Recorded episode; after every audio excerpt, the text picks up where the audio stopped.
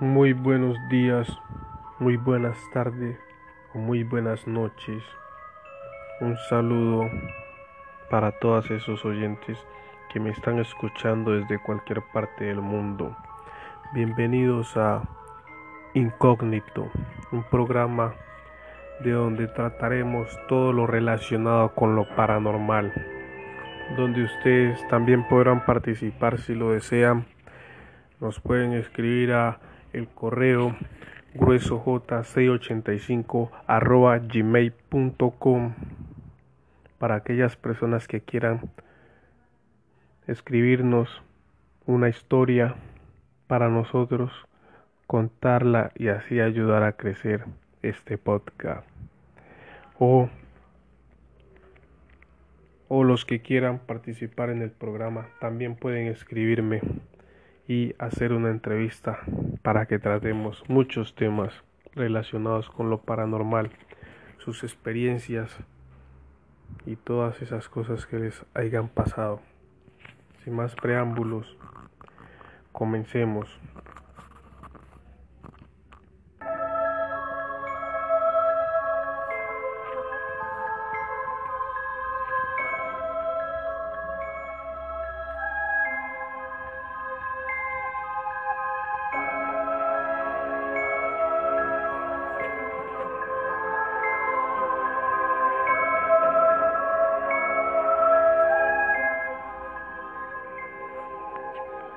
Bueno, esta primera historia me pasó a mí cuando tenía 7 años de edad, en un pueblo llamado Guapi, Cauca, ubicado en el Pacífico colombiano.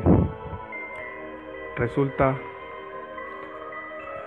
que antes de estar en Guapi nosotros vivíamos en Timbiquí, Cauca, por circunstancias de la vida terminamos viviendo en Guapi, eh, un bello pueblo del Pacífico colombiano.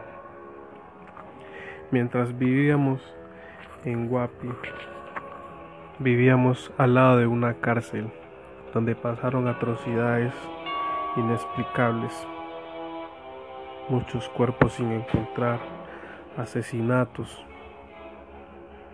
y ya ustedes se imaginarán el resto. Bueno, llegamos a una casa que quedaba al lado de la cárcel. Las primeras noches escuchábamos que alguien tocaba guitarra atrás. Atrás de la casa era un monte y había un árbol de árbol de papaya. Y todas las noches alguien tocaba una guitarra, pero nos asomábamos y no era nadie. No era nadie. Cuando amaneció, le preguntamos a la vecina si ella sabía quién le gustaba tocar guitarra atrás de la casa. Y esa vecina nos dijo que no, que eso era que eso era un espectro, un espectro que no saliéramos. Bueno, lo aplicamos. Después de eso empezaron a pasar sucesos como que se asentaban tacones en el techo. El techo era de zinc de lámina y la casa pues de madera como usualmente en ese tiempo eran las casas en los pueblos. Y esa noche siempre, de esa noche en adelante siempre se escuchaban tacones a sentar. Cabe recalcar que en mi casa vivía mi mamá, mi hermana de tres años y mi hermana de seis meses de nacida, una prima y mi persona. Y así concluyeron los días y mi mamá no dormía por esos tacones que siempre escuchaba que como un alado de pájaro, como alas, muy fuerte, que ¡pum! asentaban con sonidos de tacón en el techo. Y siempre nos despertaba y hacía que todos durmiéramos juntos. Hasta que llegó una noche donde donde ya no llegó hasta el techo nomás, sino que entró a la sala. Y todos escuchamos en la sala los tacones, como, como si alguien estuviera caminando con tacones en la sala. Luego de eso, cuando sentimos fue que el pájaro, un pájaro muy grande, un pájaro como el grande de, de un Rottweiler grande, grande y feo, peludo, calvo en, por las partes del cuello y nos miraba fijamente como quien dice, tienen miedo, me están esperando. Mi mamá se llenó de valor, todos estábamos temblando el miedo, pero mi mamá se llenó de valor y cogió la escoba y le tiró un escobazo, pero no se lo pegó, el pájaro saltó hacia los pieceros de la cama y mi mamá volvió y le lanzó una putada, me disculpan la expresión, y, y le tiró otro garrotazo con la escoba. Y ese sí se lo pegó que la mandó a la sala de nuevo. Después de esa noche, mi mamá muy asustada después de haber presenciado eso, todos, ya nadie quería dormir en la casa, Así que esa noche mi mamá le preguntó a la suegra, es que esa noche, al otro día mi mamá le preguntó a la suegra que qué podía hacer para librarse de eso. Ella le dijo que esta noche, la siguiente noche, le gritara groserías, la tratara mal y le dijera que pasara por sal cuando amaneciera. Dicho y eso, señores, así fue. Mi mamá el otro día, me acuerdo tanto, esa noche se volvió a escuchar lo mismo en el techo, pero esta vez mi mamá se levantó sin medias palabras y comenzó a insultarla, insultarla. Y mientras mi mamá la insultaba, se me erizó la piel de acortarme ese momento mi mamá la insultaba y, y, taconeaba más fuerte en el techo y gritaba, se escuchaba una voz como, como de un pájaro herido.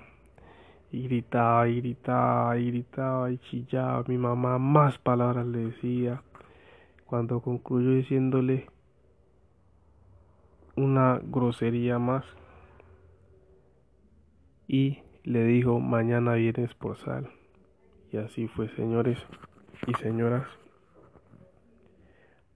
cuando amaneció a esas de las una de la tarde, apareció una vecina a pedirle sal a mi mamá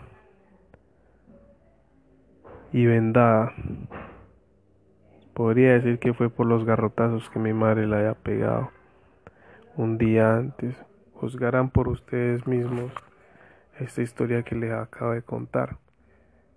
Si me creen, ya es a criterio de ustedes, pero esta es una vivencia que a mí me pasó con algo paranormal.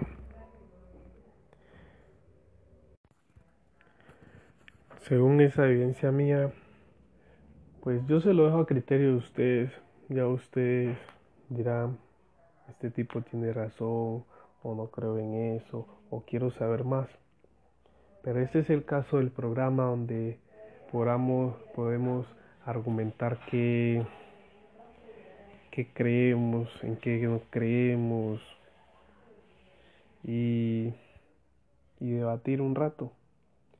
Vuelvo a mi correo gruesoj685 arroba gmail.com para aquellos que quieran que yo cuente sus historias en cada programa o contactarme para participar en, el programa. Recuerden que el programa es de lunes a jueves.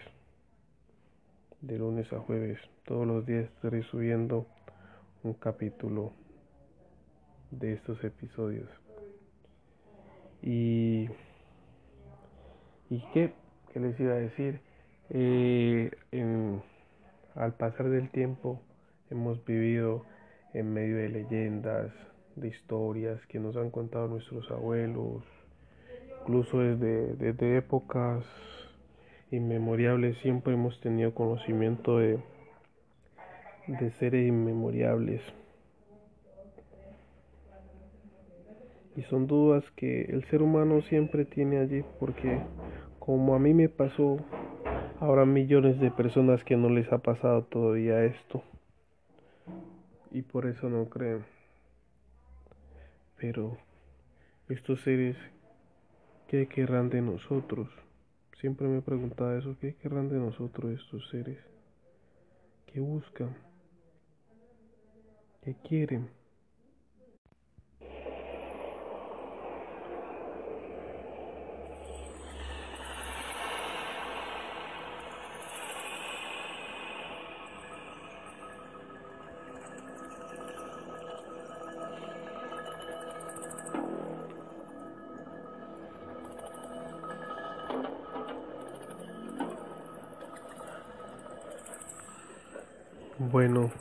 Pasaré a contarles una historia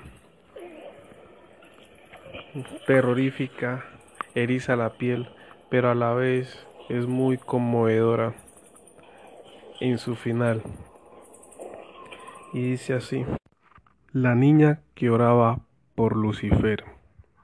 Hace ya mucho tiempo que Alondra, una pequeña inocente, y sin malicia alguna, era observada con sorpresa y creciente preocupación por sus padres, quienes estaban asombrados y escandalizados por las oraciones nocturnas de la pequeña, al grado de llamar al sacerdote del pueblo, quien pensaba que los padres exageraban su protección a la bebita.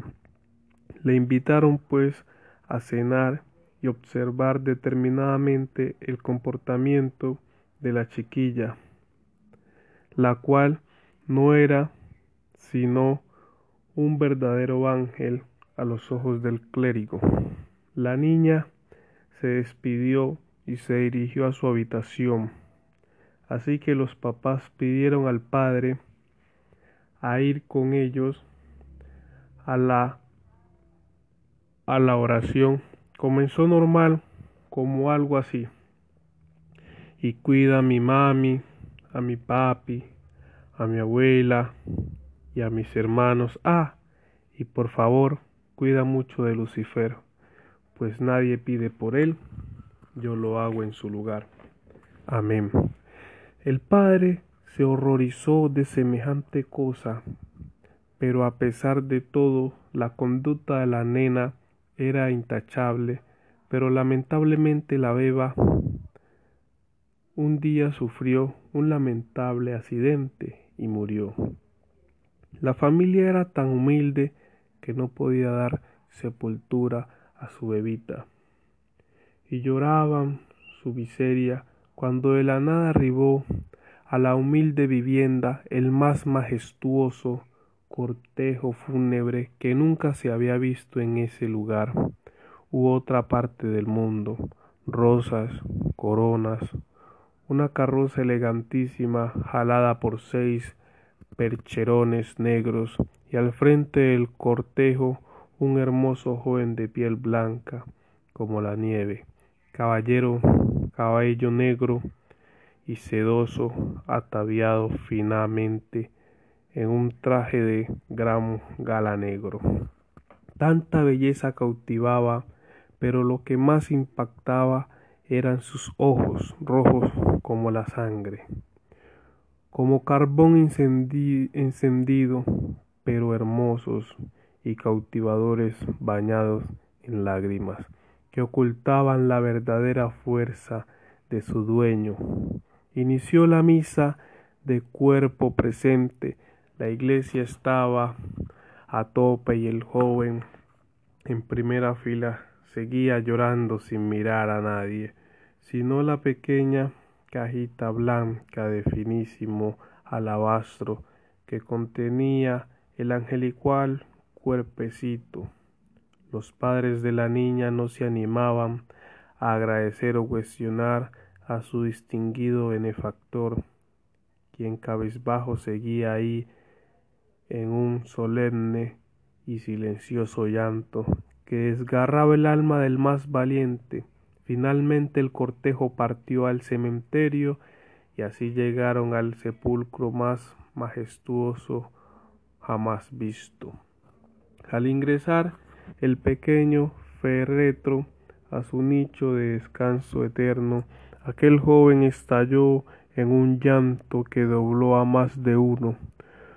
Los padres no sabían qué hacer, cómo aquella persona desconocida podía haber amado y sentido tanto la muerte de la niña y como si hubiera leído sus mentes, volvió su fiera pero enternecedora mirada y con pena y dulzura infinita dijo por miles de años el mundo ha buscado la manera de tacharme de lo peor, desde tentador, ladrón, traidor, enemigo, hasta lo más ofensivo y blasfemo. Pero ella, ella con su dulzura, su inocencia, su amor infinito, todas las noches sin falta y a pesar de que era castigada por hacerlo, nunca dejó de orar y pedir por mí ni una sola noche. Los padres pensaron que se trataba de un maestro de la niña y le preguntaron pues por su nombre. El joven se alejó y dando la media vuelta les dijo Debes recordar el final de las oraciones de tu propia hija y bendice a Lucifer porque nadie pide por él, así que yo pido por todos. Dicho esto, el joven desapareció entre un olor a azufre cada 24 de enero. La majestuosa tumba está adornada de rosas rojas de exquisita belleza. Como lo ven, esto sucedió en un pequeño pueblo de México. Pueden juzgar por ustedes mismos que esta leyenda mexicana da a, a, dejar a las personas como muy pensativas. Por ejemplo, la primera vez que yo escuché esta leyenda mexicana, yo quedé como con muchas dudas porque muchos dicen que Dios, pues Dios es el bueno, eh, Lucifer es malo y todo eso. Cuando Dios nos dice que nosotros debemos pedir por los muertos, los que estamos vivos, porque ellos ya no pueden hacer nada por su alma. Y como bien todos sabemos, Lucifer es un ángel caído que pecó y por eso está donde está, en el infierno. Entonces mi pregunta es, y es la inquietud que he tenido desde hace tres años, que supe de esta leyenda que pasó en México. Eh, ¿Será que si nosotros como personas oramos y pedimos por la salvación de Lucifer, Dios haría excepción y esa pobre, ese pobre espíritu perdido volvería a obtener el perdón de Dios? Son incógnitas que que me quedan. Pero bueno,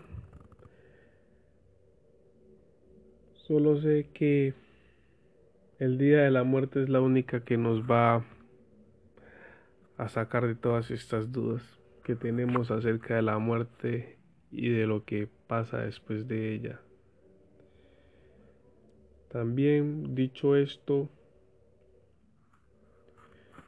me gustaría concluir con el programa. Esto fue todo por el día de hoy. Espero les haya gustado y nos vemos en un próximo capítulo.